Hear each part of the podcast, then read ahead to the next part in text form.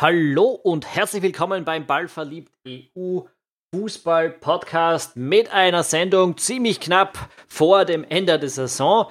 Äh, mein Name ist Tom Schaffer und mit mir dabei wie immer oder fast immer zumindest der Philipp Eitzinger. Hallo Philipp. Hallo Tom, beim letzten Mal hast du mich ja nicht haben. Ja, klar. Ähm, na, beim letzten Mal gab es ein kleines Halbsolo. Ähm, wir haben diesmal gefragt, was ihr von eurem Lieblingspodcast derzeit so über die Fußballwelt wissen wollt. Und natürlich sind wir selbst damit gemeint. Ihr habt uns die Fragen geschickt und wir werden diesen Podcast heute so strukturieren, dass wir einfach das beantworten, was ihr gefragt habt. Denn es gibt wahnsinnig, wahnsinnig viele Fragen, Philipp. Die Leute wollen wirklich viel von uns wissen. Das ist ein bisschen zach. Also da heute, heute müssen wir unser Allgemeinfußballwissen ordentlich ausbauen. Zach, das ist super. Ja, es das ist, super geil. es, ja. ist, es ist ein Zeichen, dass, die, dass äh, wir sehr viele, sehr interessierte ähm, Leser und Hörer haben. Du nicht schleimern. Wir, sie wissen eh, dass wir sie mögen, weil äh, das können wir vorher jetzt auch nochmal sagen. Ein, ein kleines Danke an, an all die 85 Patreons, die uns äh, derzeit unterstützen, also uns als Ball verliebt. Äh, vor allem an unsere Ultras Chris und Peter Hayek und an unsere drei Saisonkartenbesitzer Thomas Just, Florian Strauß und Matthias Kaltenecker. Ihr seid der Wahnsinn und nur dank euch ist unsere ganze Arbeit überhaupt möglich. Wir brauchen jetzt noch circa 15 Leute, damit wir unser Ziel erreichen. Das haben wir so mit circa 500 Dollar im Monat gesetzt. Das würde uns dazu ermöglichen, dass wir äh, so weitermachen. Also wenn du unsere Podcasts, unsere Analysen, unsere Berichte oder sonstigen Beiträge magst, dann geh jetzt auf ballverliebt.eu .eu, ballverliebt.eu oder direkt auf patreon.com slash ballverliebt und unterstütze uns mit einem kleinen Betrag im Monat. Stellst dir so vor, als wäre es als würdest du uns auf ein oder zwei Bier im Monat einladen. Das ist bei den meisten Leuten noch drin und wir bedanken uns bei allen, die das machen. Ähm, ja, Philipp, ich würde sagen, wir haben geschleimt, wir haben gesagt, was passiert, wir haben unseren Pitch angebracht. Legen wir los. Wir haben viele Fragen zu erledigen. Die ersten kommen via Facebook von Thomas G. rein. Ähm, und der fragt, ich lasse es dich beantworten, Kobadis ha. Salzburg, was sagst du zum sagt ihr zum neuen Trainer? Wird die halbe Mannschaft den Club wechseln? Darfst du mal du anfangen? In welcher Reihenfolge denn? Also der ja, neue Trainer mal, das ist Jesse Marsh. Also Amerikaner kennt man bei uns nicht, ist aber schon lange in der Red Bull-Familie, war in New York schon einige Jahre recht erfolgreich Trainer. Ähm, ist zwar in New York so, dass das mit dem Titel dort für Red Bull ungefähr so ist wie für Salzburg mit der Champions League. Man ist immer irgendwie knapp davor, aber schafft es nicht. Der ist jetzt vor einem Jahr, also Anfang Saison, glaube ich, war das, ist er nach Leipzig gekommen, so quasi als Lehrbub vom Rangnick, so quasi als Co-Trainer herangeführt an weitere Aufgaben. Das in Vermutung steht, liegt nahe, dass das schon mit Blick auf Salzburg geschehen ist. Also ich glaube, dass es vom Trainer rein, von der Spielweise her, von der Philosophie, dass es da keinen wahnsinnigen Bruch geben wird.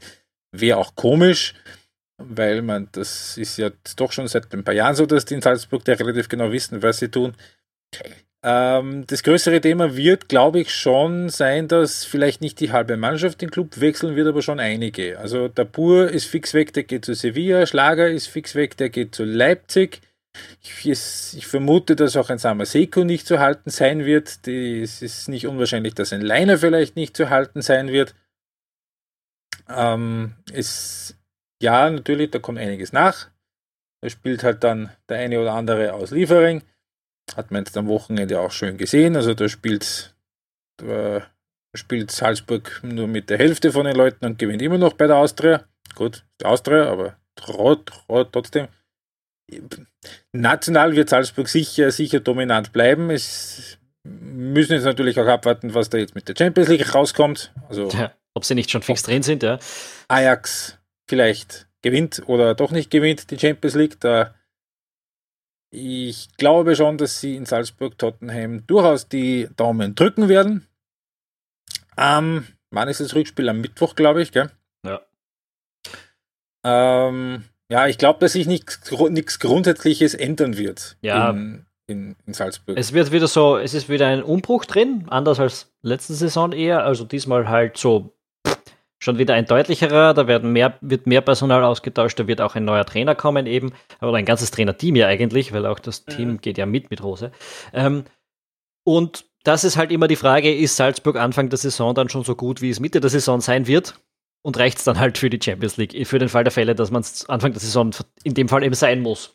Ähm, sonst. Also da könnte ja. da könnt, da könnt im Zweifel helfen, wenn sie schon drin wären, weil dann sind bis dahin so sinngemäß acht Ligarunden und eine Cup-Runde, wo sie sich schon ein bisschen eingrooven können. Ja. Gut. Gut. Ähm, damit kurz, wir, wir, haben wirklich viele Fragen, darum müssen wir schauen, dass wir ja. ein bisschen kurz bleiben. Ja. Aber die nächste geht wieder über die Österreich, zumindest hat es wieder Österreich-Bezug. Ja. Warum sind österreichische Trainer gerade so begehrt? Und ich glaube, die Antwort ist relativ einfach, weil es einige gibt, die derzeit einfach sehr gute Arbeit leisten.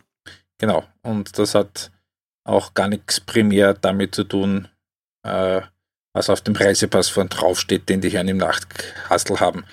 Also ähm, der Herr Hasenhüttel und der Herr Glasner und der, ähm, und der Herr Hütter, die machen einfach gute Arbeit, sind äh, Trainer, die über den Tellerrand so ein bisschen hinausschauen, die einen aktiven Fußball spielen wollen und ähm, das wird dann, das wird dann eben auch mehr belohnt als ein als das zum Beispiel, was der Herr Kübauer in seiner Trainerkarriere bis jetzt so gemacht hat, bei allem Respekt.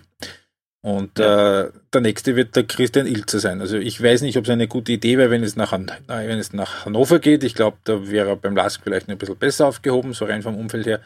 Aber Tatsache ist schon, also nachdem es ja doch jetzt mehrere Jahre bis fast Jahrzehnte so war, dass halt die österreichischen Trainer eher Ladenhüter waren, es zeigen eben die paar Beispiele, die es jetzt da gibt, dass ähm, gute weltoffene, moderne Arbeit, viel, äh, eine, eine, eine kon konsequente Spielphilosophie, ähm, dass das einfach ähm, be belohnt wird, wenn Und man dann nach vorne denkt. Was man auch immer sagen sollte, auch äh, sich ein Team zu schaffen, also nicht ja. irgendwo auf einem Ego-Trip zu sein, denn alle, die du genau. jetzt genannt hast, haben irgendwie auch sehr gute Co-Trainer hinter sich, die, mhm. äh, die da eben auch meist mitgehen dann, weil man sich als Team eben äh, nicht mehr trennen möchte. Äh, und, genau, und, eben ja. wie ein, wie ein Christian Beintinger beim Adi Hütter, wie ein Rede Maric beim Marco Rose, wie ein Michael Angerschmidt beim Oliver Glasner. Ne? Wie ein Manfred Schmidt auch beim Peter Stöger Bei Peter Stöger. ist. Ja. Mhm. Also das, äh, ja, vielleicht auch ein kleiner Schlüssel zum Erfolg. Und ich, ich habe jetzt nicht den ultimativen Einblick in die österreichische Trainerausbildung, ob das jetzt daher schon kommt oder ob mir da ein bisschen ein paar Einzelfälle rausbrechen, aber man kann vielleicht mal die Vermutung ausstellen, dass es da auch ein paar Fortschritte gegeben hat in den letzten Jahren, dadurch, dass es sich jetzt doch häuft, äh, dass äh, ja. gute Trainerleistungen äh, ins Gespräch kommen in Österreich. Ja, die nächste Frage ist dann eher eine für dich. Wird es vielleicht eine der bittersten Saisons für Liverpool? Weil es könnte ja doch sein, und ich möchte das jetzt mal ganz kurz nur noch mal mit Zahlen verdeutlichen. Es ist durchaus möglich, dass Liverpool in dieser Saison 30 Ligaspiele gewinnt, 97 Punkte macht, ein einziges Spiel verliert und nicht Meister wird. Das ist natürlich extrem bitter. Ich muss sagen, es ist jetzt schon so lange absehbar, dass ich als Liverpool-Fan mhm. äh, mich schon ein bisschen damit abgefunden habe. Also äh, alles, was jetzt tatsächlich an Titeln noch kommt, wäre bei Liverpool äh, einfach nur große äh, Freude und Überraschung. Ähm, sonst ist absehbar, dass es trotz dieser extrem geilen Saison äh, nichts wird. Das ist natürlich extrem bitter. Rein aus Fansicht habe ich aber wirklich für mich beschlossen, mich einfach über die, die Saison zu freuen, über die Leistungen zu freuen, über die Art, wie die Mannschaft spielt äh, und weniger damit zu hadern, dass halt Manchester City auch saugeil drauf ist und dass man halt im Semifinale der Champions League einen überirdischen Messi-Tag erwischt, erwischt hat. Ähm, das soll auch anderen schon passiert sein. 97 Punkte. Wer. Wir kommen noch dazu. Äh, das kommt zu einer späteren Frage, oder, ziehen wir es vor, ist ja wurscht. Ja? 97 Punkte wäre übrigens, soweit ich das jetzt uh, überblickt habe, der Rekord, wenn man nicht Meister wird. Äh, ja, der Jakob Linsberger hat die Frage gestellt, wer der punktebeste Zweitplatzierte in einer großen Liga aller Zeiten gewesen ist. Ist das, was City Liverpool da aufführen, historisch? Ja, ich habe da einen äh, Artikel vom Guardian gefunden, da haben sie einen zweiten gefunden in Europa, der auch 97 Punkte gehabt hat. Celtic Glasgow in der Saison 2002-3 hinter Glasgow Rangers, die ebenfalls 97 Punkte hatten. Ähm, relativ ähnlich war es dann noch 2009-10 äh, in Spanien, Barcelona vor Real mit 99 zu 96 Punkten. Ähm, und da möchte ich reingrätschen, da haben wir damals sogar eine Geschichte gemacht. Also wie in dem Fall ich mit dem Titel, wenn 96 Punkte nicht genug sind. Ja. Manuel Pellegrini war damals Realtrainer und ist entlassen worden. Ja, stimmt. Mit 96 Punkten, ja. weil er nicht Meister geworden ist. Und wer ist statt ihm gekommen? Das wissen wir alle noch. 2009. José Mourinho. Ja, doch, also, doch, doch, doch, ja, schön. ähm, da war was. Es gab noch zwei andere äh, Dinge, die man da vielleicht erwähnen sollte. Italien, äh, nicht so lange her, nämlich letzte Saison, Juve vor Napoli mit 95 zu 91 Punkten und das härteste Premier League-Rennen aller Zeiten werden vor allem Fans aus Manchester noch in Erinnerung haben. Man City vor Man United mit 89 zu 89 Punkten Tor in der Nachspielzeit hat da den Titel entschieden. Boah, bei QPR war das, glaube ich. Gell? Ja, ich bin mein. Ähm, also da hat United schon gefeiert und dann ist da noch ein Tor im anderen Stadion gefallen. Also ja, das ist, ist historisch. Es historisch, ja? ja? es ist auf jeden Fall. Aber es ist halt ein bisschen schwer zu sagen, auch weil die Ligen unterschiedlich groß sind. Deutschland zum Beispiel immer zwei Spiele, äh, ein paar Spiele weniger. Vier. Vier Spiele weniger natürlich. Ähm, und, und äh, dann gab es ja auch vor den Anfang der 90er Jahre noch die Zwei-Punkte-Regel. Also ist nicht ganz so leicht zu vergleichen, aber ja, mhm. ich meine, mit 30 Siegen aus, 7, aus, aus 37 Spielen jetzt derzeit, ähm, natürlich ist das historisch, wenn man da mhm. Zweiter wird. Gut, mit der Anschlussfrage, wann gibt es endlich auch für Manchester City Kon Konsequenzen wegen Financial Fair Play? Mittlerweile trauen wir uns, glaube ich, aus dem Fenster zu lehnen und sagen, ernsthafte nie. Ja, ich glaube, das Problem mit Financial Fair Play ist ganz einfach, dass es eine, ja, es ist eine rechtliche, ein rechtliches Regelwerk. Das heißt, es wird immer clevere Anwälte geben, die einen Weg finden, wie man drum herum kommt. Solange Financial Fair Play irgendwie nicht äh, sowas wie eine Regel, die den Geist von etwas ausdrückt ist, und ich weiß nicht, wie man sowas umsetzen sollte. Ähm, ja. Aber wo man quasi sagt, jemand, der das umgeht und offensichtlich den Geist der Idee bricht, wird auch bestraft sehe ich nicht, wie es so richtig hart funktionieren kann. Da wird so einzelne Strafen geben, wenn sich mal wer vertut, aber Clubs wie City, die natürlich die besten Anwälte engagieren, um da drum zu kommen, ja, schwierig, schwierig. Sehr schwierig. Ja, gut. Nächste Frage. Ja, fällt Hütter Frankfurt nächste Saison ums internationale Geschäft um? Hat auch immer noch Thomas G. gefragt. Mhm. Ähm, naja, wir haben, ja. ja. wir haben da noch ein, ein Finish mit zwei Spielen für Frankreich. Eins davon ist äh, Frankfurt. Äh, Frankfurt, eins davon ist bei den Bayern. Ja, und eins ist gegen Mainz. Not easy, kann passieren. Not easy, ne? die, die Lage ist jetzt mal so. Also aktuell ist Eintracht Frankfurt Vierter, werden für die Champions League qualifiziert. Dahinter ist aber eng. Da kommt Leverkusen ist punktgleich, zwei Punkte dahinter Gladbach Wolfsburg, drei Punkte dahinter Hoffenheim.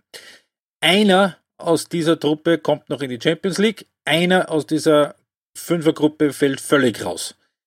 Und ja, natürlich, es ist durchaus möglich, dass das Frankfurt ist. Natürlich jetzt die Frage nämlich angestellt nach dem ähm, äh, seltsamen Spiel in Leverkusen, wo sie nach zur Halbzeit schon 1 zu 6 hinten waren.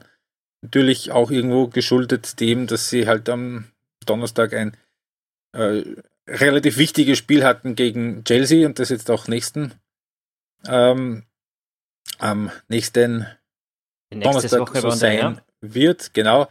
Ähm, ja, was für Frankfurt spricht, das ist vielleicht ein kleiner Vorteil, ist, äh, dass sie ausnahmsweise jetzt am vorletzten Spieltag nicht wie alle anderen zeitgleich am Samstagnachmittag spielen, sondern am Sonntag erst, eben wegen diesem Europacup-Halbfinale und da womöglich schon wissen, dass ein Sieg gegen Mainz reicht. Was dann, auch für Frankfurt wenn, spricht, ist, ja. dass sie momentan Vierter sind und die ja. drei Teams, die oder die vier Teams, die dahinter jagen, eben nicht. Äh, ja. Jetzt haben die zwar, glaube ich, ziemlich alle eine äh, deutlich leichtere Auslosung, vor allem eben in dieses Spiel gegen die Bayern ragt raus bei Eintracht. Wobei, Wobei das letzte Spiel ist vielleicht mhm. wurscht für die Bayern, muss man auch sagen. Wahrscheinlich sogar. Ähm, demnach, ja, aber, aber das ist ja auch ein dermaßen Schneckenrennen. Wir kommen in einer anderen Frage noch dazu, dass eigentlich ja. jedes Spiel momentan schwierig für diese, für diese fünf Teams äh, zu sein scheint. Ja? Ähm, mhm. Gladbach hat noch Dortmund auch, sollte man ja. auch vielleicht sagen. Genau, und für die geht es aber dann vielleicht auch äh, schon um nichts mehr. Naja, ja. naja, wir werden sehen. Es ist extrem schwer zu prognostizieren. Natürlich, auf dem Papier schaut es ein bisschen düster aus für Frankfurt, trotz einer super Saison, aber äh, ja, es gab so viele Überraschungen in letzter Zeit. Ich gehe schon davon aus, dass es zumindest in der Europa League schafft. Ja, ich glaube auch, ja. Äh, ja. Gut. Nächste Frage. Die geht jetzt, glaube ich, an dich. Was passiert ja. mit Nico Kovac? Darf er noch eine Saison bei den Bayern anhängen oder nicht? Ja, weil sie Meister werden. Ähm, ansonsten könnt, hätte ich mir schon vorstellen können, dass es vielleicht schwierig geworden wäre, das zu argumentieren.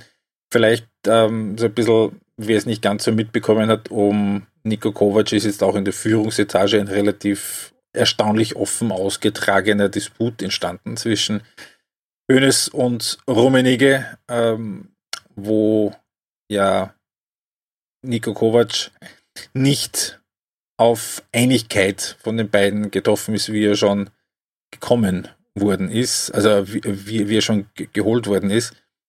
Ähm, ich glaube schon, dass, dass, dass sie da so ein bisschen mit einem, mit einem Auge auf Marc von Bommel schauen, der Ajax Amsterdam in, in Holland ziemlich jagt als Trainer von BSW Eindhoven. Die sind jetzt zwei Spieltage vor Schluss punktgleich.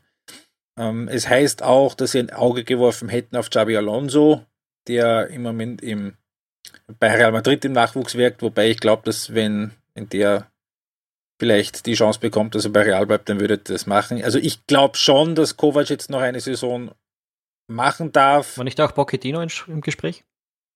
Bei den Bayern? Ja, aber ich glaube nicht, dass der das macht. Ähm, ähm, das Glück von Kovac ist, dass er wahrscheinlich Meister wird. Aber ich habe letztens irgendwo einen Tweet gelesen, ist eigentlich ein Unding, dass, dass elf Mannschaften in der Bundesliga einen besseren Trainer haben äh, als die Bayern. Das ist vielleicht ein bisschen harsh, aber dass Niko Kovac nicht zu den ganz Creme de la Creme Trainern in der Bundesliga gehört, das haben in dieser relativ biederen Saison trotz der vielen Punkte ja doch relativ viele gesehen. Mhm. Okay. Langfristige Lösung ist Kovac sicher keine. ja, gut. Gehen wir doch ein anderes Mal noch ein bisschen mehr drauf ein. Mhm. Ähm, die Frage, die nächste, geht nach Deutschland ebenfalls. Äh, war Dortmund zu naiv, unerfahren, zu nervös, zu dünn besetzt oder wurde da was vercoacht? Äh, ich ich möchte ähm, mal ganz ich kurz sagen, ein bisschen was von allem. Ja, vercoacht, äh, zu dünn besetzt. Naja, ein bisschen zu dünn besetzt waren sie ja. vielleicht, äh, das, das, das könnte man sagen. Un unerfahren sicher, das ist eine sehr junge Truppe, ähm, naiv, ja, ist im Grunde genommen, geht in dieselbe Richtung. Sie haben im Herbst ein bisschen über die Verhältnisse gepunktet, jetzt im Frühjahr vielleicht ein bisschen unter die Verhältnisse gepunktet. Ich, ich würde ganz gern reingrätschen und, und sagen, äh, mir, mir ja. das Framing der Frage passt mir nicht so ganz, weil es ja. da steht, als wäre das ein Problem, was die Dortmunder momentan haben. Die haben 32 Spieltage hinter sich, die haben 70 Punkte hinter, äh, ja, gemacht. Absolut. Die waren im Vorjahr gerade so Vierter, ähm, haben sich hochgearbeitet. Sie haben nicht das Budget der Bayern, sie können nicht den Anspruch stellen und den Kader äh, immer Meister zu werden. Sie waren ganz knapp dran, sie sind noch theoretisch im Rennen zwei Runden vor Schluss. Ich glaube, das ist eine gute Saison für den Dortmunder. Das ist eine sehr gute Saison und was, was so ein bisschen den, den Eindruck ein bisschen trübt, das sind wahrscheinlich zwei Spiele. Ähm, ja, zum einen in der Champions League, dass sie relativ sang- und klanglos ausgeschieden sind gegen Tottenham und dieses fürchterliche Debakel jetzt vor ein paar Wochen gegen die Bayern. Ähm, das, diese zwei Spiele, die lassen die Saison ein bisschen schlechter aussehen, als sie eigentlich war. Ja, und hinten raus. Ja, jetzt wird's halt, jetzt ist halt auch Nervensache und ja, Jetzt haben sie halt das X ja. bei, bei, Werder auch noch dazu. Jetzt, ja, ja. Entschuldigung, und, und, und natürlich dieses äh, das, das Derby gegen Schalke jetzt vor anderthalb Wochen. Klar, das, das tut sicher auch, ja. gerade in den Dortmundern. Ähm, es war keine optimale Saison, glaube ich, aber es ist eine sehr gute Saison aus Dortmunder Sicht und äh, auch eine, auf der man aufbauen kann. Vor auf allem von der Entwicklung her hat man einen Schritt gemacht und kann einen weiteren machen. Ob die Bayern einen machen können, das werden wir nächstes Jahr sehen, wenn Kovac da wirklich noch bleibt. Mhm. Kleiner Gag am Rande, gegen Marco Reus wird ermittelt wegen Falschparken. Und Hat er mittlerweile einen Führerschein? Ich weiß nicht. Das schon, aber es geht jetzt darum, dass er äh, gesperrt war am Wochenende und trotzdem auf der Bank gesessen ist. Das darf er nicht. Alles klar. Also jetzt ermittelt der DFB und nicht Flensburg. Gut. Ähm, sehr schön. äh, was wollte ich sagen? Ja, die nächste Frage. Wie schätzt ihr die Rolle des Nationalteams in den entscheidenden Partien? Das werden wir jetzt nicht beantworten. Dazu gibt es in ein, zwei Wochen einen weiteren Podcast für uns. Ähm, und ja, Das, das, das verschieben wir jetzt einfach. Das werden wir uns dann dort anschauen, genau. PSG, nächster Anlauf oder verliert der Emir schön langsam das Interesse und was ist mit Tuchel? Ja. Ähm, ich glaube jetzt vernommen zu haben, dass, äh, dass da die ähm, Besitzer von Paris Saint-Germain die Fühler ausgestreckt haben sollen nach der Roma. Inwieweit das stimmt oder nicht, kann ich jetzt nicht sagen, kann, weil ich jetzt auch die Gerüchte nicht näher nachgeprüft habe. Äh, man kann. Es ist auch wurscht. Es ja, ist auch man, wurscht. Das ist ein, ein Club, ja. der dann nicht mehr da ist, wenn, wenn das passieren sollte. Äh, also, so dann ist er halt wieder dort, wo Paris Saint-Germain vor, vorher war. Werden halt alle zwei, drei, vier, fünf Jahre mal Meister und.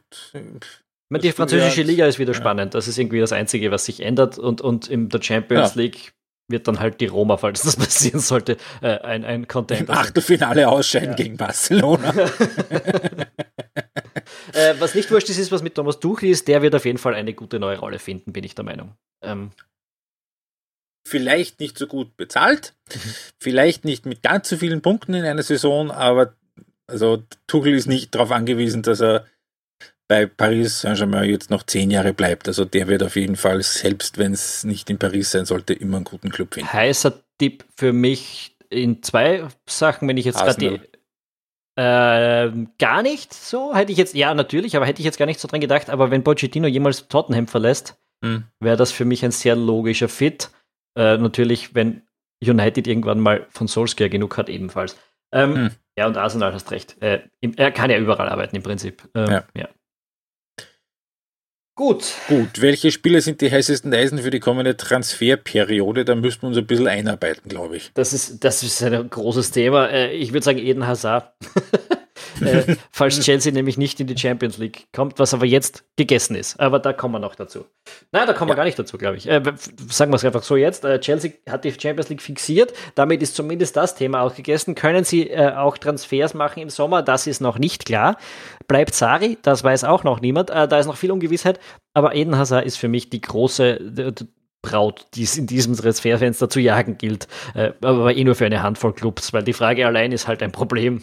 Wenn wir von den heißesten ja, Eisen reden. Der wird eher wahrscheinlich neunstellig kosten. Davon können wir, glaube ich, ausgehen. Ja, mit ziemlicher Sicherheit. Und dann mhm. gibt es dann noch genau äh, ja, einen Club, der ja. oder zwei vielleicht, die das ja. auf sich nehmen. Ähm, und dann sind wir schon bei einem weiteren sehr großen Thema. Und die letzte Frage, die uns der Thomas G. geschickt hat, was machen wir jetzt mit der Handregel? So macht es keinen Spaß, so keinen Sinn, sagt er. Ja, die Handregel im Fußball. Ich, ich habe ehrlich gesagt keine Meinung. Eigentlich müssten wir uns den Alex Feuerherd mal holen für einen Podcast und nur über, Hand, über Hand, Handspiele reden. Ja, dann können wir das ja mal machen. Äh, vielleicht so für die Sommerpause ins Auge ja. fassen. Ähm, also mit einem kleinen äh, Versprechen für die Sommerpause, wenn wir diese Frage ein bisschen übergehen. Auch weil es jetzt mhm. lang werden will. Wir werden Alex fragen. Ja. Und wenn er kommt, dann versprechen wir, es werden keine sechs Stunden wie es beim letzten Colinas Erben Podcast war. Gut, die nächste Frage kommt von Christoph Pavel. Wie läuft das jetzt mit der Europacup-Qualifikation heuer im Sommer? Für zweiter, dritter Meister, Sieger äh, unteren Hälfte etc. Äh, ja, gut, also viele. gehen wir es einmal, glaube ich, an. Also über Salzburg haben wir vorhin schon gesprochen. Meister auf jeden Fall, also mal Champions League Qualifikation fix. Wenn es nicht gerade Ajax ist, die die Champions League gewinnen, wird Salzburg fix Gruppenphase spielen, Champions League. Es gibt auch noch die Möglichkeit, dass Tottenham die Gruppen, die Champions League gewinnt ähm, und rausfliegt aus der. Ja, das, das geht. bräuchte aber auch komische Ergebnisse. Ähm, ja, ja, nicht mal so. Ja. Also die sind momentan wirklich ein bisschen am Sand, haben jetzt äh, immer noch kein nicht. Ja, egal. Äh, das wäre auch noch eine Möglichkeit. Wie auch immer. Auf jeden Fall. Zweiter ist einmal der Lask. Wenn wir davon ausgehen, dass die jetzt nicht noch, äh, wie viel waren es? 23 Tore und drei so, Punkte, ja. irgendwas völlig. Ja. Also beim Lask, da wird es jetzt ein bisschen interessant. Also Lask hat auf jeden Fall mal erste Quali-Runde Champions League im Verfolgerpfad fix. Wenn der Sieger der Europa League sich auch über die Liga für die Champions League qualifiziert. Sprich, wenn es zum Beispiel Chelsea wird oder eventuell Frankfurt wird und die werden Vierter. oder vielleicht Arsenal noch das Wunder schafft. Oder, Oder Valencia, die eventuell können auch Valencia. noch Vierter werden. Ne? Genau, aber ich glaube, der heißeste Tipp wäre im Moment eher Che- Chelsea. Also wenn das passiert, dann rückt der Lask eine Quali-Runde auf. Das wird jetzt vielleicht für den Sommer, für den Juli ein Spiel weniger mit Einnahmen sein, aber es wäre sehr, sehr gut für den Herbst, weil das hieße, dann Fix. hätte der Lask fix die Europa League Gruppenphase. Müssen wir mal schauen, was da jetzt eben noch rauskommt in der Europa League. Da gibt es aber Der ganz dritte. viele kleine Details, an die man jetzt Ja. denken muss. Es gibt die, die Europa League Gruppenphase ist, ist sehr, sehr wahrscheinlich für den Lask. Ähm, da muss einiges schiefgehen, dass das nicht funktioniert, glaube ich. Ich habe jetzt ehrlich gesagt den Überblick verloren, was alles. Der David Obererlacher hat es äh, auf unsere Facebook-Page gepostet vor wenigen Ja. Tagen, äh, wenn man es Ja. nachlesen möchte.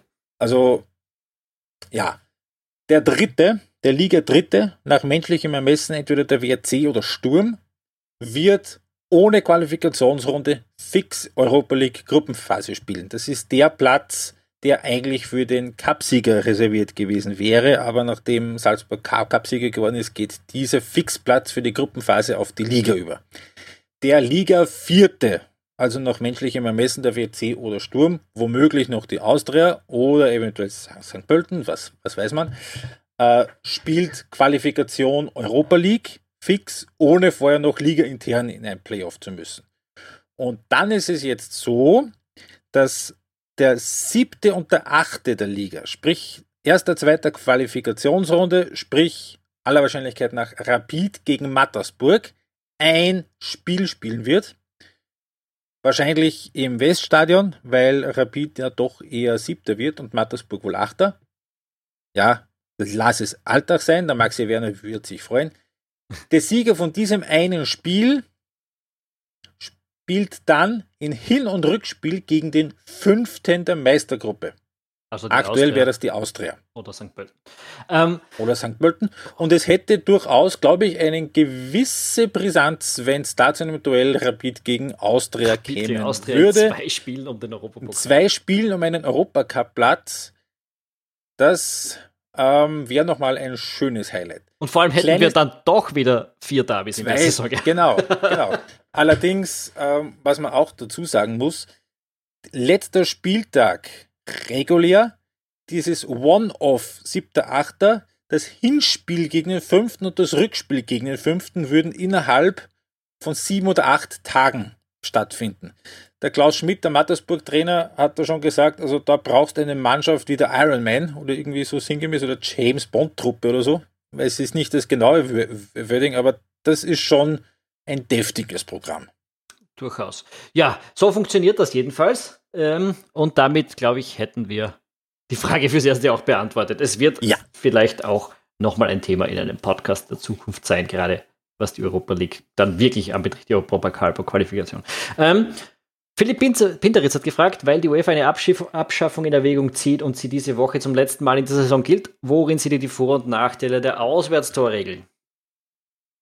Auch eine breite Frage. Ihr habt es heute wirklich breit Frage. für uns. Ähm, ganz prinzipiell, sie hat immer, wenn die eigene Mannschaft dran scheitert, einen schalen Beigeschmack und ist sonst eigentlich immer ganz okay, finde ich. Ähm, Also ich persönlich finde es sehr, sehr schade, dass die Auswärtstorregel fällt, weil, um das jetzt mal, also Punkt 1, natürlich, es ist mittlerweile relativ beliebig geworden, weil natürlich die Auswärtsspiele im Jahr 2019 die Reisen irgendwie nach Portugal oder nach Island oder was weiß ich, wohin nicht mehr ganz den Schrecken haben wie noch 1957. Ja, schon klar. Nur, äh, rein von der Arithmetik her ist es schon so, dass gerade in einem Rückspiel dann, wenn es um Auswärtstor und relativen Gleichstand geht, ein Tor alles umschmeißen würde. Von Das einem kommt weiter und andere kommt weiter. Jetzt ist ein Tor, ja, ist halt ist dann halt Verlängerung. das ich ist glaube, halt, dass ja, das ist halt ein bisschen, es ist ein bisschen unfair, ja? aber es bringt Dynamik in die Spiele rein. ja voll Ja, und das, ja, Dramatik. kann man wollen oder kann man nicht wollen? Eine ähnliche Frage kriegen wir dann später auch noch zur österreichischen Bundesliga, finde ich. Ich, ich habe keine Präferenz. Schauen wir es uns halt mal anders an. Wir können es ja nicht mehr ändern. Ja, das ist ändern. wahr. Ähm, aber aber äh, sie hat mich jetzt auch nie so wahnsinnig gestört. Es ist eine Regel, die man vorher kennt und an der man sich halten kann. ich glaube, mich erinnern zu können, dass ich irgendwie vor einem Jahr oder zweimal irgendwie durchgerechnet habe, wie oft österreichische Teams irgendwie in den letzten 10, 20 Jahren mit Auswärtstore weitergekommen sind oder ausgeschieden sind. Ist irgendwie rausgekommen, österreichische Teams haben tendenziell eher davon profitiert, so im 60 zu 40 Ding. Glaube ich mich grob erinnern zu können. Aber sei es drum. Gut, nächste Frage ähnliches Thema. Neues Ligaformat in Österreich, kann man mal kurz wieder zurück. Super, weil Spannung oder Schaß, weil zum Beispiel Zuschauerzahl. Frage von Andi Kastner. Und Frage von Andi Kastner und das trifft sich gar nicht so schlecht, weil wir gestern oder vorher, gestern gerade selber genau über das Thema auch kurz debattiert haben mit relativ eindeutiger Verteilung.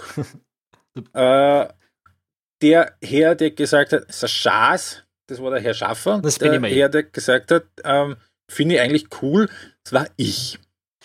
Ja, äh, meine, meine Position ganz kurz zu erklären. Ähm, ich halte nichts von Bewerben, die Spannung durch irgendeine künstliche Arithmetik herbeiführen. Äh, die österreichische Bundesliga wäre längst in alle Richtungen entschieden, wenn es die wenn es die ganzen Punkte einfach nicht halbiert hätten, wenn die Nein. Teilung nicht passiert wäre. Also was? Nein. Natürlich. Nein. Ja, sicher. Nein. Wo wäre Hartberg? Äh, Hartberg wäre doch kein Abstiegskandidat, wenn das passiert wäre. Hartberg, wenn Innsbruck jetzt noch drei Punkte gut macht auf Hartberg, und das ist drin, lass Innsbruck jetzt gegen die Admira gewinnen, dann wäre Hartberg auch ohne Punkteteilung letzter. Äh, ich habe es mir nicht fertig durchgerechnet, um ganz ehrlich zu sein. Aber ich, wie, wie soll das drin sein? Die waren doch ganz knapp in der oberen Hälfte nicht drin, Innsbruck weit abgeschlagen. Sei es drum, sei es drum. es ist, es ist schon drei Spiele ja, gewonnen. Okay, wir müssen es ja auch gar nicht am aktuellen Beispiel äh, debattieren. Für mich war sie von ihm von Anfang an her war das seltsam. Ich finde es äh, sehr seltsam, dass es diese komische Konstruktion mit der Europa League Qualifikation gibt, dass man jetzt plötzlich als Siebter und Achter in der Europa League sein kann, als Sechster aber nicht. Äh, ich finde, das hat wenig damit zu tun, die besten Teams nach Europa zu schicken. Ich finde es komisch, dass man absteigen kann, nur weil man in der zweiten Saisonhälfte ein bisschen schlechter war oder dass man Meister werden kann, wenn man in der zweiten Saisonhälfte ein bisschen besser ist. Beides ist, oder ersteres vor allem, äh, zweiteres vor allem ist jetzt nicht unbedingt relevant in der österreichischen Liga, weil immer Salzburg Meister wird. Aber ähm, äh, es, für mich sollte eine Liga ein einfacher Modus sein, alle gegen alle und wer, und wer am Schluss draußen der Beste ist, der sollte Meister sein. Alles andere ist immer komisch, sei es jetzt das Playoff-Ding, was in, der, in, den, in den diversen amerikanischen Ligen gibt, sei es äh, äh sowas wie diese Teilung ein Meister gewinnt eine Liga und das ist für mich, alles andere ist für mich komisch. Werden wir vielleicht das nächste Mal debattieren, wenn der Georg und der Momo wieder vielleicht bei uns sind. August, es ist auch eine Geschmacksfrage. Ich meine, wir werden da keine, Natürlich. Ja, wir werden da nicht so viele äh, ja. sachliche Entscheider finden. Ja? Das glaube ich auch. Gut, bleiben wir in Österreich. Christoph Reicher will wissen, wann wird der nächste österreichische Fußballmeister nicht Salzburg heißen? Weiß nicht. Also. Keine Ahnung. Financial Fair äh, Play schließt die Salzburger für ein Jahr aus oder so. Ja. Eine seltsame Funktion, äh, eine seltsame äh, Variante von Financial Fair Play schließt die Salzburger aus. Dann, dann vielleicht, äh, weil die anderen. Vor allem, Clubs wer wäre das dann? Also, ich sehe im Moment nicht, wie wie Salzburg, äh, wie Austria und Rapid das schaffen können sollten. Ich sage mal in einem Zeitrahmen, bevor mein Junior in die Schule kommt. Der ist jetzt vier. Ja, es muss jetzt natürlich nicht sein. Bei Rapid sehe ich es weniger. Die Austria hat das Potenzial, wenn einfach mal die, die Geschäftsführung äh, und auch der Trainerstab eine kohärente Strategie finden würden. Und vielleicht ist nicht gerade die Schuster kommt. Um aber, aber die haben ja im Hintergrund die Akademie, die haben gute junge ja. Spieler. So ist es jetzt dort nicht. Die haben auch einen ganz guten Kader. Da, da eher, der Lask ist vielleicht auch ein Thema in den nächsten Jahren. Die zwei Clubs sehe ich am ehesten fähig, äh, da, da mhm. schneller hinzukommen. Bei Rapid wirkt mir das alles ein bisschen schwieriger. Aber es ist jetzt ja. nicht komplett unmöglich, aber solange die Salzburger keinen Schaß dran äh, wird ja. nicht funktionieren. Ja. Nein. Darf sich Rapid nicht auch bei Erstplatzierungen in der Qualifikationsrundentabelle ein klein wenig auch als Meister nennen und die Mission 32,5 feiern? Na, von mir aus sollen sie es tun, weil die Mission 32 ja auch schon ein witziger Schmäh ist, glaube ich. Äh, ja, ich meine, ich mische mich in die Debatte jetzt sicher nicht ein, aber, aber das sind ja alles. Sehr dünnes Eis. Ja, das sind ja alles äh, so, so Befindlichkeiten, wenn die Fans das glauben sollten, dass man das feiern sollte, was ich nicht glaube, muss ich jetzt auch dazu sagen, dass da äh, auf der Tribüne keiner Lust hat, den halben Meistertitel zu feiern. Nur, naja, ich glaube schon, dass sie nicht ganz unglücklich wären, vielleicht mit dem Verlauf der Saison, wenn es wirklich so käme und sie in zwei Playoff-Spielen der Austria den Europacup-Platz noch wegnehmen würden. Ich glaube, das fänden die Rapid-Fans dann doch wieder relativ lustig. Das wären sie sicher lustig, aber sie sind auch nicht so, dass sie vergessen würden, was davor gewesen ist. Also die Rapid-Fans haben da durchaus so, gerade die organisierte Szene ist, ist nicht komplett vergesslich. Wobei man natürlich schon sagen muss, es ist jetzt nicht immer schön anzusehen, was Repeat da unten macht, aber bis auf dieses ganz komische Heimspiel da gegen Hartberg, wo es sieben Tore gegeben hat, von denen, glaube ich, fünf nicht zählen hätten dürfen in beide Richtungen, äh, holen sie ja die Ergebnisse. Ne? Also das, die sind jetzt, glaube ich, bei 5-1-1 da unten und die eine Niederlage, das war halt Freak-Game. Ja, in der Qualifikationsgruppe natürlich, es geht ja das, das davor, dass sie da überhaupt drin sind, ist ja, ja. wenn das Problem. Ne? Ist ja, ist, ja, klar. Ähm, Gut, ähm, wir wechseln für die nächste Frage das Land äh, und gehen nach Holland. Wir haben eine ganz kleine Frage zum Abwechseln. Ganz kleine Frage. Äh, ja, andere Leute haben ein Buch darüber geschrieben, aber Huna Don Dada Nation äh, will wissen, die historische und derzeitige Rolle der Jugendakademien von Ajax Amsterdam, ihren Einfluss auf Topvereine wie Barcelona und Co., die einheitliche Philosophie von U8 bis Profimannschaft und der Style ihrer Scouting-Abteilung.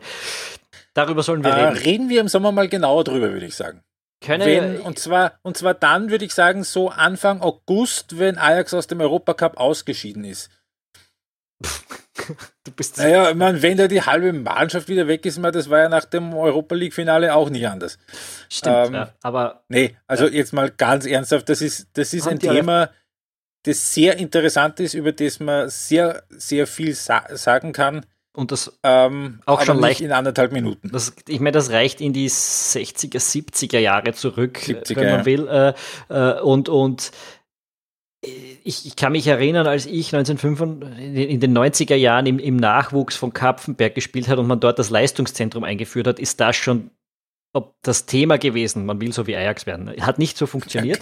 aber schon damals hat es die internationale Aufmerksamkeit auf das Ajax-Jugendmodell gegeben, wollte ich damit jetzt sagen. Ich meine, das Ajax, ja. ja ähm, demnach, ja, das werden wir jetzt nicht hier in dieser Fragestunde ähm, machen, aber wir werden uns das äh, sicher mal in, in, Form eines Features oder eines eigenen Podcasts äh, annehmen. Wenn wir schon bei den Tiefen Ste des steirischen Fußballs sind, möchte ich noch ganz kurz einwerfen. Das muss ich so einmal im, im Jahr machen, weil ich es immer wieder toll finde. Der Fußballverein mit dem coolsten Sponsornamen in ganz Österreich, der kommt aus der Steiermark. Der FC Südost Shopping Autohaus Beternell Bad Radkersburg. Hervorragend. Ach ja, die Tradition im österreichischen Fußball. Ja. Grüße nach Radkersburg. Ja. Schöne Gegend dort. Mhm. St. Peter im Ottersbauch. Sehr schön dort. Sepp der Beil, hat, der hatte dort, St. Der Sepp Beil, der Kronlefotograf, hatte oder hat, weiß ich nicht, ob er es noch hat, dort eine Buschenschank. Bin begeistert. Sehr, sehr nett dort. Bin begeistert. Ähm, ja. Die nächste Frage, über die ich, mit, mit der wir uns jetzt rausretten aus diesem seltsamen Gespräch. Äh, Julian Protrager will wissen, die Saison ist praktisch vorbei. Was gab es an Neuentwicklungen, an taktischen Änderungen und wohin entwickelt sich der Fußball diesbezüglich beides vor allem im internationalen Spitzenfeld gesehen? Ich habe mir vorher ein bisschen Gedanken gemacht über die Frage und muss äh, passen. Ich muss sagen, mir ist heuer nicht wahnsinnig viel aufgefallen. Was definitiv mh, hm, zu sehen ist, ist, dass die Meister in allen großen Ligen Teams mit ganz klarer Ballphilos äh, Ballbesitzphilosophie sind, auch die meisten Verfolger. Wie auch in den letzten Jahren schon. Ja, ähm, und das ist aber vielleicht um einen Aspekt erweitert in den letzten Jahren, der, der sich jetzt, ja, der nicht unbedingt taktisch ist, aber der mit den Kadern zu tun hat, die Breite, die diese Top-Teams haben und die Art, wie sie große Ausfälle wegstecken können. Sei es jetzt Man City, wenn De Bruyne ausfällt, sei es Liverpool, wenn auch mal Salah keine gute Phase hat, sei es, keine Ahnung, bei, bei, bei Juve, bei Barcelona, bei, bei, ähm, bei, bei den Bayern. Äh, da muss nicht immer jeder topfit sein und die Mannschaft kann das kompensieren. Das heißt, die Breite in den Kadern ist für mich so an der Spitze ein bisschen größer geworden und diese Mannschaften wackeln momentan einfach nicht so richtig. Ähm, ja, das war letztes Jahr auch schon, da waren, habe ich mir rausgesucht, von den 16 Teams, die in den Top 4 Ligen die Champions League Plätze geholt haben. Also die ersten vier in ähm, Deutschland, England, Spanien, Italien. Von diesen 16 Teams hatten nur drei weniger als 50 Prozent Ballbesitz über die Saison. Also, äh, und die Meister hatten allesamt, glaube ich, über 60 oder an die 60. Also das ist, das ist ein Trend, der sich bestätigt von den letzten Jahren und das ist, und das habe ich auch gleich nach der WM schon so geschrieben, wie, wie alle so jubiliert haben, juhu, der Ballbesitzfußball ist am Ende und so richtig so Stimmt, nicht ohne Hohn ja. zum, zum, zum, zum, zum Teil, weil halt zufällig mal zwei Ballbesitzteams rausgeflogen sind, wegen, aus Gründen, die nicht primär was mit Ballbesitzfußball zu tun haben, wo ich da schon geschrieben habe, immer ruhig, der Ballbesitzfußball, der geht gar nirgendwo hin, weil der Ballbesitzfußball immer noch dermaßen dominant ist in den Ligen und du anders als mit viel Ballbesitz ohnehin, man. Ich glaube, wir haben das besprochen damals. Klar. Ja. Und natürlich, ja, und das haben wir auch schon ein paar Mal gesagt, wenn du eine Spitzenmannschaft in einer guten Liga bist, natürlich stellen sich die anderen gegen dich hinten rein. Äh, das ist so das eine Ding, was mir in der Saison auch nicht jetzt neu aufgefallen ist, auch schon seit ein paar Jahren, aber was mir das Fußballspiele schauen manchmal ein bisschen mühsam macht, ist, dass äh, mich viele Spiele weiterhin so ein bisschen an die Euro 2016 erinnern, wo eine Mannschaft einfach nur im Grunde genommen da steht und wartet äh, und sich halt anschaut, was der andere macht und zufrieden ist damit, irgendwie 20% Ballbesitz zu haben. Und die einzige Frage 90 Minuten lang ist, äh, kommt der, die eine Mannschaft mit Ballbesitz durch oder halt nicht? Aber was was ich sehr wenig gesehen habe in dieser Saison, das waren so richtig so offene Schlagabtäusche. Und nicht nur in der Saison, sondern auch in den, in den letzten Jahren schon. Äh, über die ganzen Dinge gesehen, jetzt in den Topspielen dann unter den gleichen. Ja, ja, ja, schon, klar. Ja. Aber, Aber, ja, es ist so, es ist ein bisschen ein Handballspiel oft geworden, gerade so die ganz Top-Teams, wir wissen es, und das hängt natürlich damit zusammen. Wenn jetzt zusammen. City gegen Brighton spielt, zum Beispiel, ne? Also, ja. Ja, es ist äh, am wenigsten eigentlich noch in der Premier League. Die stemmen ja. sich dann noch am meisten dagegen. In Deutschland gegen die Bayern haben viele einfach schon aufgehört mitzuspielen über Jahre Strecken. In, in, in, Spanien gegen Barcelona ist das nicht anders. Und Real sowieso, ja. ja. Juve Detto. Und das, das ist ein bisschen frustrierend anzuschauen. Ich glaube, ich bin relativ froh, dass ich äh, meistens Liverpool-Spiele mit Schwerpunkt schaue, weil einfach ein bisschen Action drinnen ist, weil das, obwohl die auch schon längst äh, Ballbesitz Fußball spielen. Ja, gerade gegen kleinere ja, Teams. Ähm, und auch gegen Barcelona, jetzt wie wir gesehen haben. Ähm, mhm. Ist es noch ein bisschen spannend? Es ist ein bisschen direkter. Es gibt Trainer, die machen, ein bisschen, die machen das direkter. Bei Barcelona schwankt das auch ein bisschen so hin und her. Ich habe mir das unter Guardiola am Schluss schon, schon immer schwer anschauen können, weil es echt Handball war. Äh, dann ist es wieder ein bisschen besser geworden unter den nächsten zwei, drei Trainern. Aber es schwankt. Das ist halt auch ein bisschen eine Stilfrage des Trainers. Aber ich, ich sehe jetzt sonst keine neuen gravierenden taktischen Entwicklungen heuer. Ich weiß nicht. Mhm. Ähm, Liverpool dieses Jahr übrigens genau wie letzte Saison äh, bei 58, 59 Prozent Ballbesitz im Schnitt. Ja. Letztes Jahr waren sie damit Zweiter hinter City, jetzt sind sie Dritter, weil Chelsea jetzt noch ein bisschen mehr hat mit Sari. Sari Ball. Mhm. Und man sieht das auch in England. Die sechs Teams mit dem meisten Ballbesitz über die Saison, das sind City, Chelsea, Liverpool, Tottenham, Arsenal und Manchester United. Und dann kommt schon ein ziemliches Loch. Also das sind genau die sechs Teams, die oben stehen. Also ja. Ja, der Ballbesitzfußball ist nicht tot. Ähm, wir kommen zur nächsten Frage. Ja. Johannes Schiesel Gibt es einen Ausweg aus dieser ewigen Provinzseilschaften Dilettantismus-Serie des ÖFB? Und wenn ja, wie müsste der aussehen? Er meint die Causa Nationalteam äh, und ja, Trainerbestellung. Und darüber, wie wir vorhin gesagt haben, reden wir dann vor dem nächsten Länderspiel doppelt.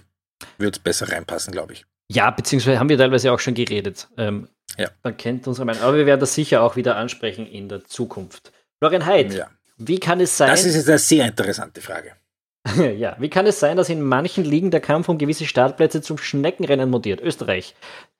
Platz 3 bis 4, äh, Platz 3, 4 Teams. Deutsche Liga, Platz 4, 5 Teams. Deutsche Liga 2, Platz 2, 3 Teams. Englische Liga, Platz 4, 3 bis 4 Teams. Ja, das kann man weiterführen. In Spanien spielen auch 4 Teams um, die Champions, um den Champions League Startplatz noch, oder 3, sagen wir jetzt mittlerweile. Und verlieren in einer nach dem anderen. Ja, wir hatten da kurz ein, ein, ein Facebook-Update kürzlich, da haben in allen großen, drei, in den drei großen Ligen, also in England, in Spanien, und, und in, in, Deutschland, Deutschland glaube ich, äh, glaub ich, von ja. den neun Teams oder zehn Teams, die die Champions League Plätze jagen, tatsächlich insgesamt haben sie drei Punkte gemacht. Und dann der, der eine Sieg, der dabei war, war Leverkusen, nur die waren zu diesem Zeitpunkt eigentlich gar nicht so richtig im Rennen. die haben, sich, so, die haben sich dadurch erst wieder reingeschossen. Äh, also ähm, ja, totale Schneckenrennen auf allen Ebenen die, die, die logischste Erklärung ist, mal, sie sind, die Mannschaften sind nicht gut genug, um konstant äh, das, mhm. dieses Level zu spielen. Gerade, wir haben das in den letzten Jahren immer wieder gesehen in der deutschen Liga, äh, dass ja. der Fußball ab Platz 3 einfach einem Klasse schlechter ist und die Mannschaften ja. nicht die Konstanz aufbringen auch. Und vor allem da in dem Bereich auch alle mehr oder weniger gleich gut sind. Und ich glaube, heuer kommt was dazu. Ich glaube, Frankfurt wäre heuer dieses viertbeste Team. Aber ja. die haben halt jetzt wirklich die Belastung mit einem Europapokal, der bis ins Halbfinale gereicht hat. Man merkt das jetzt am Ende raus, glaube ich, der Mannschaft schon ein bisschen an. Ja klar, das sind jetzt zwölf, das ist jetzt das 14. Extraspiel, das sie haben. Das kann nicht spurlos an, einem, an einer Mannschaft vorübergehen, die das Europacup-Spiel an sich in der Form nicht gewohnt ist. Also das ist das eine, ob das bei den Bayern ist oder bei Dortmund, wenn die mal weit kommen, weil die haben grundsätzlich einen Kader, die von der Breite her und von der auch von der individuellen Klasse darauf ausgerichtet sind, aber bei Frankfurt, die müssen halt dann wirklich durchspielen mit 14, 15 Spielern. Weil dann wird es mit der Kadertiefe eng. Und das, das, das merkt man dann halt eigentlich ist es erstaunlich, dass sie so lang so gut in der Bundesliga mitgehalten haben mit diesen ganzen Extraspielen, gerade im Frühjahr jetzt, weil da ist ja jetzt auch eine, eine, eine, eine Medaillebelastung da dabei. Also eine positive Belastung, aber natürlich laugt das aus. Hm.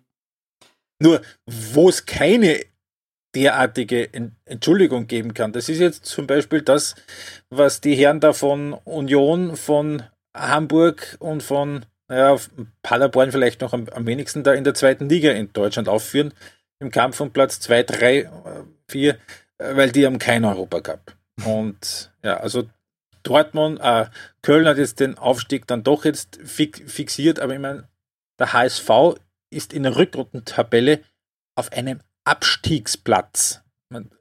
Äh, und die sind immer noch dabei da vorne. Ähm, the the the theoretisch. Ich meine, wir haben noch die Frage nach der zweiten Liga. Ich schaue gerade, von wem sie ist. Äh, nein, nicht René Meyer. Ähm, von Thomas Stiegmeier. Äh, der wollte, dass wir über die mhm. zweite Liga reden. Vielleicht machen wir es in dem Anlass gleich. Ja. Ähm, Köln gewinnt gerade jetzt, während wir diesen Podcast aufnehmen, zum ersten Mal seit 37 Jahren ein Fußballspiel, ist trotzdem noch mit 64 Punkten Vorsprung Meister, hat gerade den Trainer rausgehaut. Äh, weil es eben so scheiße rennt als Meister. es klingt paradox, aber es ist wirklich so. Es waren alle froh, als Anfang e endlich weg war. Ja. Ich, ich habe ich hab relativ viele Vertreter aus, ähm, aus, dem, aus der FC, da Fan-Community, da in meiner Timeline auch auf Twitter und die haben alle, es kann so nicht weitergehen. Aber das schon seit Oktober irgendwie. Also, das spricht auch irgendwie nicht dafür, dass äh, diejenigen, die da jetzt noch aufsteigen werden, weil ich meine, es wird sich nicht verhindern lassen, dass zumindest noch einer mit Köln da raufgeht, äh, dass das irgendwie sich das nächste Nürnberg da irgendwie abzeichnet, die oder mit Hannover, die da jetzt mit Mühe und Not, also wir haben Mai und die haben mit Mühe und Not ihre 20 Punkte bei, also haben beide noch nicht mal 20 Punkte beieinander. Was heißt es, es wird äh, sich eins abzeichnen, es können sich drei abzeichnen, weil können, momentan. Ja, naja, ja. ich gehe mal davon aus, dass man der VfB Stuttgart als Favorit in die Relegation gehen wird, wer auch immer das dann sein wird. Ähm, aber ja, ich meine, ja. ja, ich meine, Heidenheim hat nach 32 Runden 49 Punkte und hat immer noch eine Chance als Fünfter. St. Pauli hat gefühlt seit Februar kein Match mehr gewonnen, die sind Sechster, auch nur einen Punkt weiter dahinter. Ja, es ist ein totales, totales und man muss es Qualitäts, auch ganz, ein Qualitätsmangel ganz einfach sagen, das ist auch einfach, dass sehr, sehr viel, was man in dieser Liga zu sehen bekommt, ist auch einfach schlechter Fußball. Das ist auch wirklich vom Niveau her erschreckend schlecht und ich glaube, so schlecht wie heuer war die zweite Liga in Deutschland überhaupt noch nie. Hm. Ist, ja, ich, ich, ich sehe vielleicht fünf bis zehn Spiele im Jahr, muss ich jetzt so sagen, die ich von der zweiten Liga sehe. Aber sie haben mich jetzt wirklich noch nie so wahnsinnig umgerissen. Es gibt ein paar Clubs, die da hinten drin sind, die ich mir gern anschaue, darum schauen wir ab und zu hin, aber nicht, weil der Fußball dort so hervorragend ist. Die Stimmung, mhm. Ein ganz anderes Thema. Die, die zweite ja, Liga ist, ist, von, den, von manchen Vereinen her wirklich eine attraktive, ähm, aber äh, der Fußball ist es nicht. Ja? Nein, Fußball ist es de definitiv nicht. Nein. Also da es ist, es ist gut für die Bundesliga, wenn das Köln wieder oben ist. Es wäre auch nicht so schlecht für die Bundesliga, wenn es vielleicht der HSV doch noch irgendwie scha schaffen würde. Äh, es wäre super für die Bundesliga, wenn es Union endlich doch mal scha schaffen würde.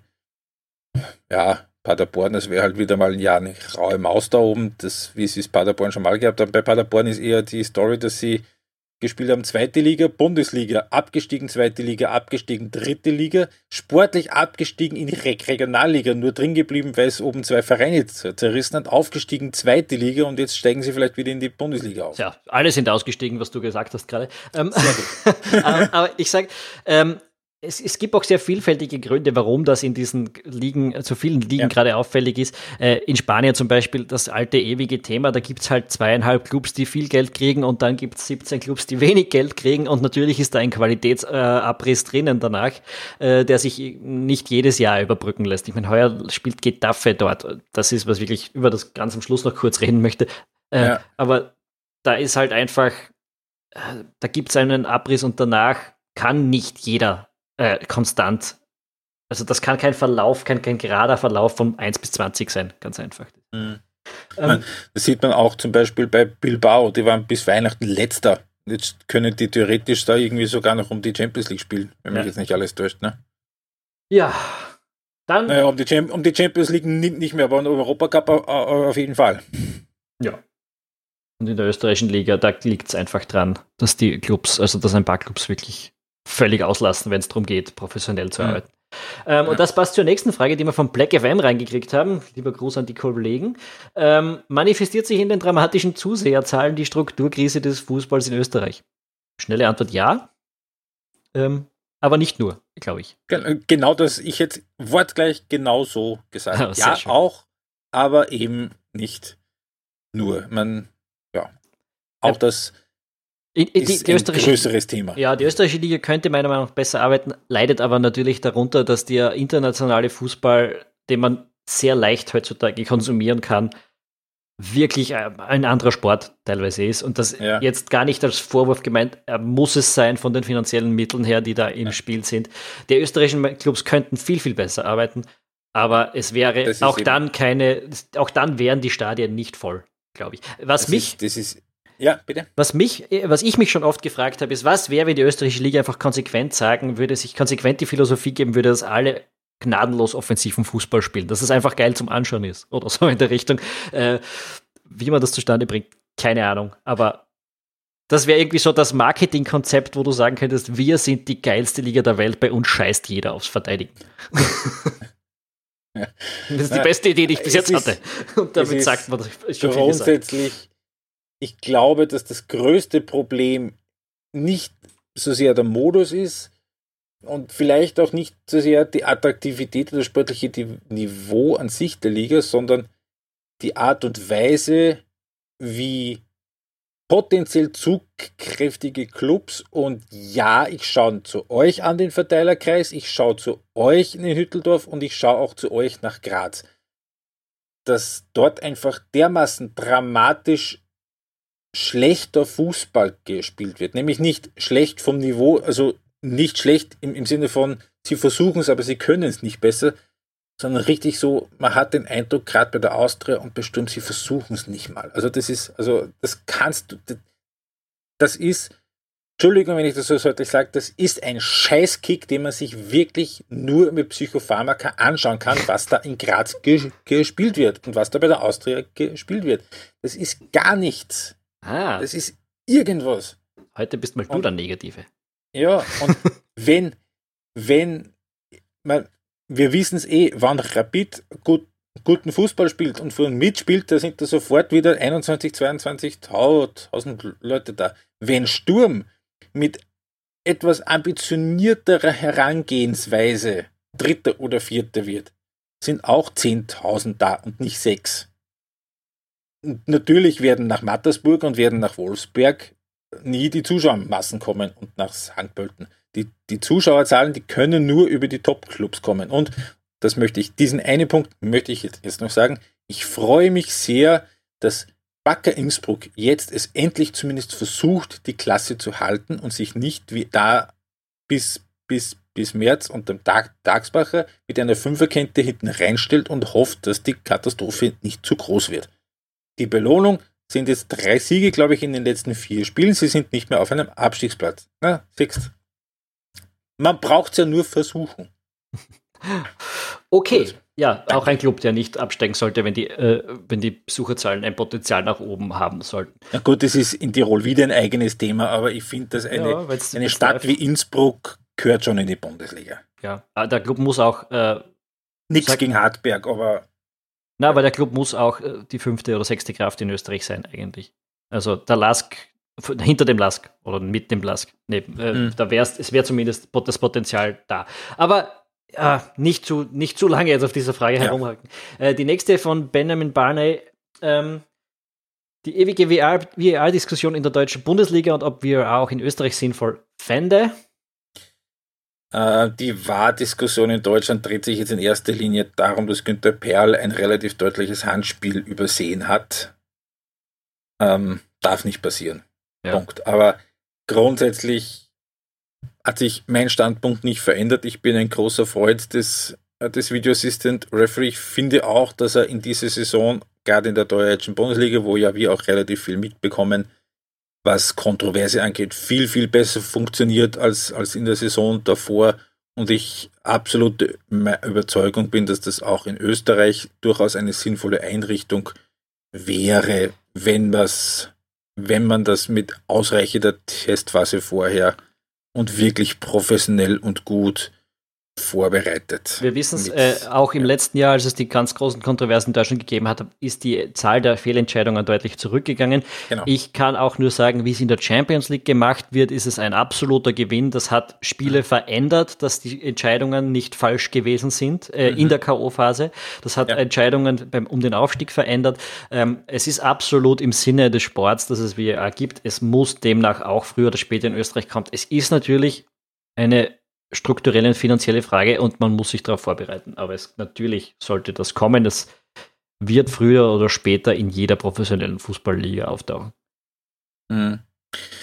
Und der Benjamin fragt dann noch, ob die rechte Situation in der österreichischen Bundesliga, ob das der Liga schadet, dass es keine Live-Spiele mehr im ähm, frei empfangbaren Fernsehen gibt. Ähm, möchte ich möchte ich eine Antwort anbieten, die ich glaube ich vor zehn Jahren schon mal irgendwo geschrieben habe, wo, wo es auch wieder um neue rechte Ausschreibungen gegangen ist. Es schadet, also es schadet der Liga durchaus, wenn keine Spiele im, ich, beispielsweise im ORF zu sehen sind. Ich glaube aber, dass es der Liga mindestens genauso viel schadet, wenn 36 Spiele im frei empfangbaren Fernsehen äh, zu sehen sind, weil 36 Spiele, also ein Spiel pro Spieltag im, im Free TV braucht kein Mensch. Das ist auch eher, würde ich sagen, geschäftsschädigend. Ich glaube aber, dass es der Liga sehr helfen würde, wenn Hausnummer 10 Top-Top-Spiele in der Saison irgendwie äh, frei zu sehen wären. Oder lass es 8 sein. Aber zum Beispiel so Spiele, wie es vor ein paar Wochen waren, Lass gegen Salzburg, ich glaube, dass das doch ein Spiel wäre, mit dem sich einerseits gute Quote lassen, ma machen lassen würde und andererseits es auch das allgemeine Interesse an der Liga vielleicht erhöhen würde. Aber who am I, ne? Wer sind schon wir? Das wissen wir schon. Ähm, ja, äh, ich habe da jetzt gar nicht so viel dazu hinzuzufügen. Ja, natürlich ist Exposure etwas, das eine Liga braucht. Ja? Glaube ich, kann man schon sagen. Ähm, damit sind wir äh, noch dazu. Diese rechte Frage äh, hat der Franz äh, Laubreiter geantwortet. Es gibt die letzte Folge von Black FM, da soll es darum gehen und das sei allen schwer ans Herz zu legen. Ich habe sie noch nicht gehört, äh, aber ich nehme an, dass es stimmt. Äh, die Kollegen von Black FM wissen normalerweise, was sie tun und reden. Ähm, Gut. Ja, damit sind Gehen wir bei Facebook-Fragen durch. Jetzt kommen wir zu Twitter. Äh, da gibt es auch noch ein paar. Richard Durkovic zum Beispiel, einer unserer Backer auf Patreon, hat die Frage gestellt: Die Situation in den Regionalligen beziehungsweise in der Schnittstelle zweite, dritte Liga. Die gleiche Frage ist auch gekommen von René Meyer. Äh, ich genau. lasse das dich, da bist du der Experte. Sehr gerne. Ähm, also, der GRK kann jetzt am Wochenende den Aufstieg in die zweite Liga fixieren, wenn nicht jetzt, dann eine Woche später. Das ist, also die sind jetzt, glaube ich, äh, sechs Spiele vor Schluss sind es, glaube ich, 14 Punkte auf den zweiten und 16 auf den dritten. Sie müssen zumindest Zweiter werden. Also das sollte sich schon irgendwie ausgehen. Ähm, Ähnliches gilt für den FC Dornbirn im Westen. Also man, äh, der FC Dornbirn und der GRK 1902, wie es offiziell heißt, werden nächstes Jahr zweite Liga spielen. Alles okay, drüben, alles okay? ich lebe noch. Entschuldigung. Ich habe kein Wasser da stehen. Gut. Ähm, aus dem Osten wird es keinen Aufsteiger geben. Äh, Mauerwerk hat die Protest zurückgezogen. Bekommt keine nach Lizenz. der verweigerten Lizenz. Die Rapid-Amateure müssten Zweiter werden. Ähm, das wird sich nicht mehr ausgehen. Das heißt, ähm, aus der zweiten Liga steigen Stand jetzt der letzte und der vorletzte ab. Das wären Horn und Vorwärts Steyr. Einen dritten Absteiger wird es nicht geben. Das wird sich nicht mehr ausgehen. Sollte Wacker Innsbruck aus der Bundesliga absteigen, steigt nur der letzte ab aus der zweiten Liga, weil dann natürlich die zweite Mannschaft von Wacker Innsbruck aus der zweiten Liga ausscheiden müsste. Kleines Thema ist eventuell noch der SC Wiener Neustadt.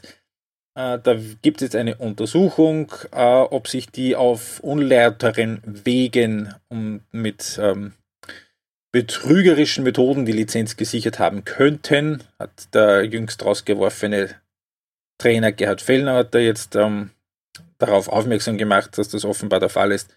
Mal schauen, was da noch rauskommt. Und mehr kann man eigentlich in Wahrheit dazu nicht wirklich sagen. Ja. Im Moment.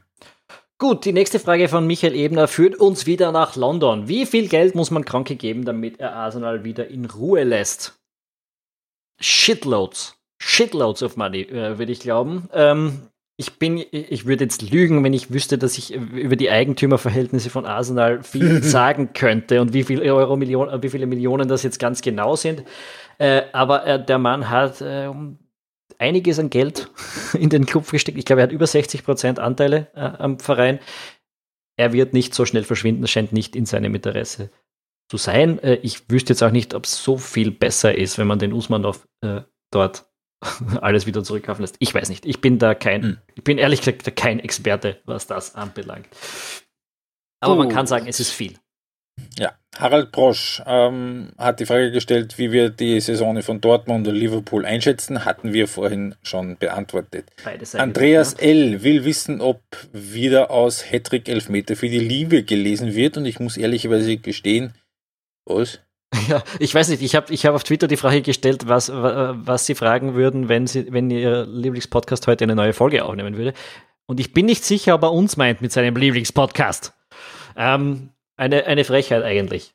Wir lesen nicht Hattrick Elfmeter für die Liebe äh, vor. Ich muss gestehen, ich kannte das nicht mal. Ja, ich auch nicht. Ich, überspringen wir das jetzt. Thomas Stiegmeier okay. will, dass wir über Rapid und die zweite deutsche Liga reden. Die zweite deutsche Liga haben wir schon vorgezogen. Rapid haben wir im Prinzip auch schon ein bisschen angesprochen. Dazu möchte ich auch darauf verweisen, dass wir vor nicht allzu langer Zeit ja äh, spezielle Podcasts über Rapid hatten. Anfang der Saison mit dem ähm, Momo und ähm, vor ein paar Wochen eben mit dem Momo und dem Georg Sander, ähm, wo wir auch viel über das gesprochen haben. Genau. Jeffrey Jones will wissen, was wir in der Ära machen, wenn Herr Ronaldo und Herr Messi nicht mehr aktiv Fußball spielen. Ich würde sagen, wir schauen uns Barcelona mit anderen Spielern an und Juventus mit anderen Spielern an. Ähm, nee, aber ernsthaft, ja, natürlich, das sind die zwei besten Spieler der, der letzten zehn Jahre, vermutlich auch ein bisschen länger. Ähm, aber es werden auch wieder tolle Spieler na nachkommen, die die Welt mit schönen Aktionen auf dem Feld und Muskelfotos auf Instagram beglücken werden. Was wir vor allem tun werden, Steuern zahlen. und vielleicht auch ihre Nachfolger. Äh, wir werden genau. sehen. Maldungi will wissen, eine im Spiel erlittene Gehirnerschütterung, wie jetzt vorige Woche im Hinspiel von Tottenham in Champions League und jetzt auch beim Karim Unisivo, ja, meint, der ein Tor geschossen. geschossen hat und sich nicht erinnern konnte ja. daran. Und wie wurscht die, diese Verletzungen dem, den, den, den Vereins- und Ligastaff immer noch sind. Also das ist auch ein Thema, das mich in den letzten Wochen sehr geärgert hat. Vor allem, weil ich es eben auch live im Fernsehen gesehen habe, die Sache mit äh, Jan Vertongen, das, das muss nicht sein. Das hat äh, übel ausgeschaut, wobei ich jetzt die Diagnose, dass es den Vereinen wurscht ist, nicht teilen würde. Ähm, ich bin auch kein medizinischer Experte, aber vielleicht, also das dürfte nicht immer so leicht diagnostizierbar sein. Ich erinnere daran an das Champions League-Finale im Vorjahr, wo ja äh, Karius im Tor von Liverpool auch mit Gehirnerschütterung mhm. fertig gespielt hat und keiner hat es gewusst bis drei Wochen später.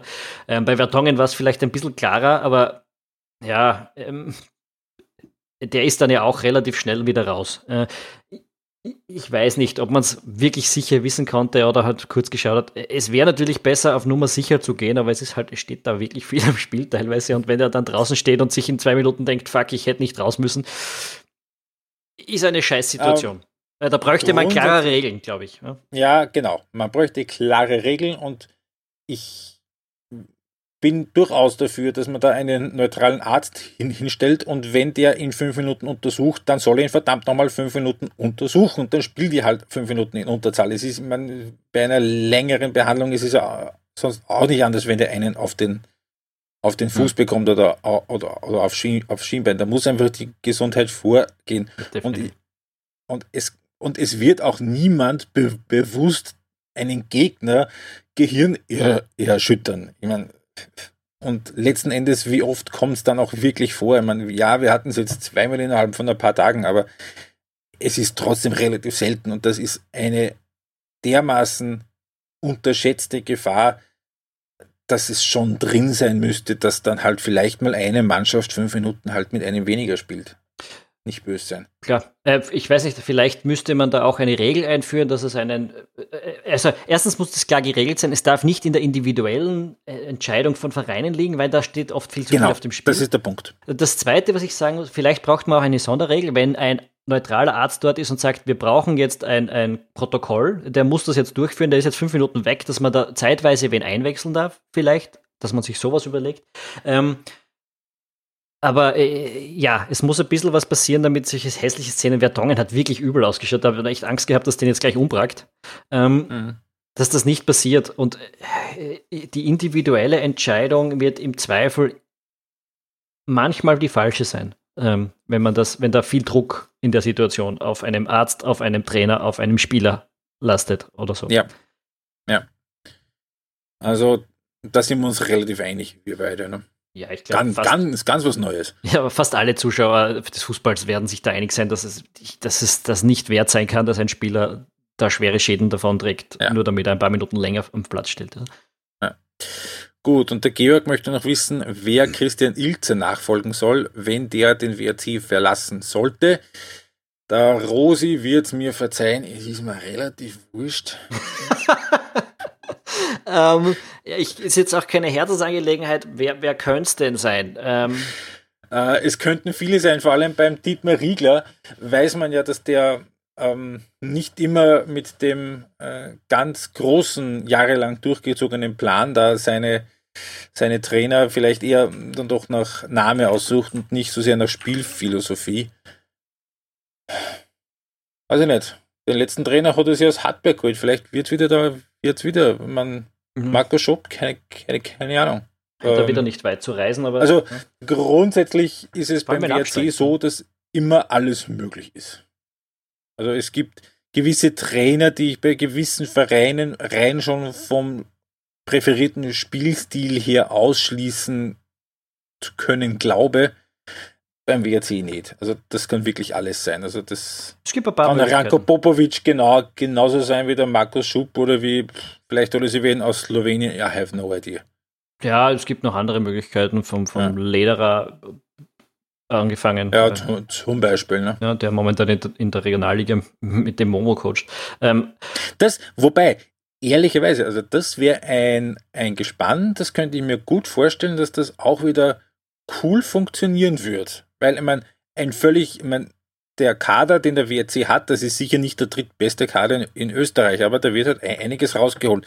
Und dem Oliver Lederer und dem Momo Akondi würde ich das schon zutrauen, dass die das in einer ähnlichen Art und Weise weiterführen. Tja, mit diesen Worten ist es hoffentlich auch gesichert, dass der Momo bald wieder in unseren Podcast kommt. ähm, ja, ich glaube, es gibt, es gibt eine ganze Reihe. Ich hätte ja. jetzt keine persönliche Referenz und ich wüsste jetzt auch nicht, wer besonders realistisch wäre. Es gibt, wir haben es am Anfang dieser Sendung schon besprochen, momentan viele spannende Varianten in Österreich. Ähm, und ich hoffe für den WAC, dass sie eine finden. Ähm. Mhm. Gut. Äh, wir haben die eine Frage übergangen von Martin Senfter. Wie wäre es mit unserem Zukunftsprogramm von Wacker Innsbruck? Könnte es auch sportlich, könnte es auch sportlich machen mit den zwei Teams in den höchsten Spielklassen?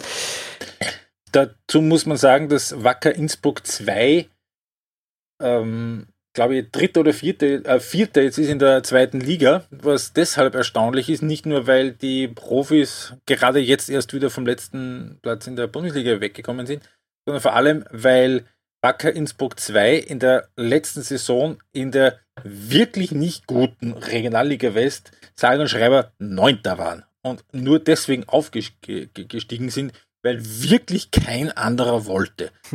Und genau die, die eigentlich am Papier mit Abstand die schlechtesten Aufsteiger hätten sein sollen, jetzt mit Abstand die besten sind. Ehrlicherweise, ich habe in dieser Saison eine Halbzeit gesehen von Wacker Innsbruck 2, das war im Herbst ich kann nicht seriös viel dazu sagen, außer dass ich sehr beeindruckend finde, wo die stehen und dass man, wenn man sich die Art und Weise ansieht, wie die Profis jetzt, also wie die erste Mannschaft jetzt unterm, unterm Grumser versucht, Fußball zu spielen, mir durchaus vorstellen kann, äh, wie das auch in der zweiten Mannschaft zustande gekommen ist. Was übrigens cool ist oder erstaunlich ist, ich glaube, die niedrigste Rückennummer bei Wacker Innsbruck 2 ist irgendwie 32 oder so. Die spielen alle so mit 77, 83, 95. Also sehr, schaut, schaut ein bisschen eigenwillig aus. Hm. So, gut. Und damit sind wir bei euren Fragen jetzt äh, durch. Es ist doch relativ ausführlich geworden. Ich habe es mir schon gedacht beim Zusammenschreiben. Äh, es gibt noch ein paar Themen, die uns diese Saison beschäftigen werden. Ähm, etwas, was uns nicht mehr beschäftigen wird, was ich mir noch zusammengeschrieben habe. In England stehen die Absteiger fest. Cardiff ist dazugekommen zu Fulham und Huddersfield. Man weiß auch, dass Norwich und Sheffield United sicher aufsteigen werden und am Wochenende, und das sollte man sich noch anschauen, äh, denn die sind traditionell sehr spannend, diese Playoffs, spielen Aston Villa gegen West Brom und Derby County gegen Leeds in der ersten Runde dieses Playoffs. Das sind die Hinspiele dann jeweils. Genau. Gut. In äh, Spanien. Genau. In Spanien beobachten wir Getafe. Ja, der vierte Platz, ein, ein, ein absoluter kleiner Vorortclub in Madrid, äh, der wirklich knapp dran ist, äh, noch in die Champions League zu kommen. Es wird eng, sie spielen noch gegen Barcelona, wenn ich mich richtig erinnere. Äh, und, aber auch dort ist es so ein Schneckenrennen, dass diese eine Niederlage vielleicht den Unterschied gar nicht ausmachen würde. Vor allem, weil es ja die mhm. direkte, das direkte Duell gibt und Sevilla nicht mehr Punkte gleich vorbeikommt an den beiden. Denen. Mhm. Ähm, Gaddafi spielt übrigens einen relativ unspanischen Fußball, wenn ich das. Äh, Heilei, Scheiße. Ich schaue gerade nebenbei äh, den Live-Ticker von Manchester City gegen Leicester an und da steht es jetzt äh. in der 70. Minute 1 zu 0. Ähm, ja, sorry, dass ich da jetzt so reingegrätscht bin. okay, damit habe ich jetzt nicht gerechnet. ähm, ja, also das ist eher so die Variante, ich flank rein und lass den Ball fliegen. Wenn ich das richtig so ein bisschen über die Saison mitbekommen habe, auch ähm, wäre ja mal wieder was anderes. Auf der anderen Seite, es ist auch Valencia noch dabei. Die haben jetzt am Wochenende, glaube ich, 5-2 oder 6-2 gewonnen. Die haben sich da wieder ein bisschen Frust von der Seele geschossen, sind jetzt auch nur auf drei Punkte noch dahinter. Zwei Spiele sind noch, aber du hast es gesagt, da wird so oft und so viel von dem Trio da Punkte verloren, da ist noch alles irgendwie möglich. Ja. Gut. Und Österreich. Ja. Kommen wir noch mal kurz zurück. Da sind gerade zwei unserer Mannschaften in, also unserer, zwei österreichische Mannschaften, zwei ÖFB-Juniorenauswahlen gerade äh, bei EM-Endrunden aktiv. Nee, nee, und nee. eine weitere kommt dann noch. Achso, ja, stimmt.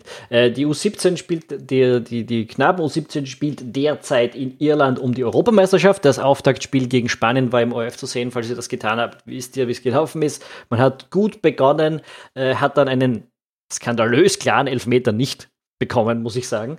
Ähm, und dann aber trotzdem relativ deutlich und verdient verloren. Also so nach einer halben Stunde haben die Spanier drei, dann, ne? drei, Tore in acht Minuten geschossen. Das Spiel war vorbei und danach hätte es auch höher ausgehen können. Ähm, ich sage jetzt genau. nicht, dass das eine unglückliche Niederlage war, sie war schon verdient, man hätte aber vielleicht besser rausgehen können und wenn es diesen Elfer gibt, weiß man auch nicht, ob es ein bisschen anders läuft. Jetzt geht's am Dienstag um, gegen Italien und am Freitag genau. gegen Deutschland. Das wird knüppeldick schwer. Man hat das einfach die Scheißgruppe gezogen. Äh, und was Scheißgruppe angeht, also scheiß schwer, das sind auch die Altersgenossinnen von den U17 Mädels. Die sind auch bei der EM, die haben jetzt das Auftragsspiel gegen Holland verloren. 1 zu 4 und haben in der Gruppe noch England und Deutschland. Sehr viel härter hätte es da auch nicht kommen können. Äh, die sind an der bulgarischen Schwarzmeerküste aktiv. Mhm. Und nicht vergessen, ja. im Juni, die U21 genau. spielt zum allerersten Mal überhaupt eine Europameisterschaft. Äh, man hat da auch eine harte Truppe erwischt, Gruppe erwischt mit Deutschland, mit Serbien, die ja nicht amtierender U20-Weltmeister sind, aber immerhin vor, vor, vier Jahren, vor vier Jahren U20-Weltmeister, also auch eine gute Jugend haben und noch gegen Dänemark. Ähm, es wird nicht einfach, vor allem, weil man im Prinzip Gruppensieger werden muss, um sicher auszusteigen, aufzusteigen. Und da geht es dann auch um die Olympia-Qualifikation. Das heißt, vier Teams äh, aus drei Gruppen kommen ins Halbfinale und dürfen sich für Olympia qualifizieren. Genau, das sind drei Vierergruppen. Die drei Gruppensieger sind im Halbfinale und der beste Gruppenzweite dann auch. Und das sind auch die vier Teams, die dann in Tokio, also nicht die vier Teams, die vier Länder, die dann in Tokio spielen dürfen bei Olympia.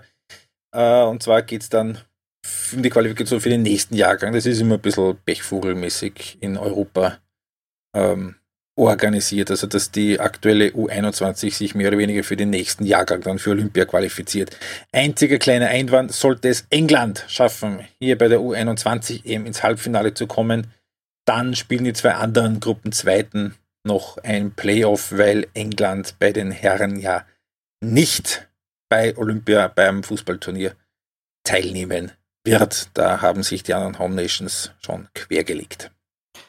Okay, äh, wir hätten die heutige Fragestunde durch. Wir haben eigentlich einen ziemlich großen Überblick über die breite Welt des europäischen Fußballs äh, geben können, hoffentlich. Und äh, auch wieder selbst ein bisschen in, in Erinnerung gerufen.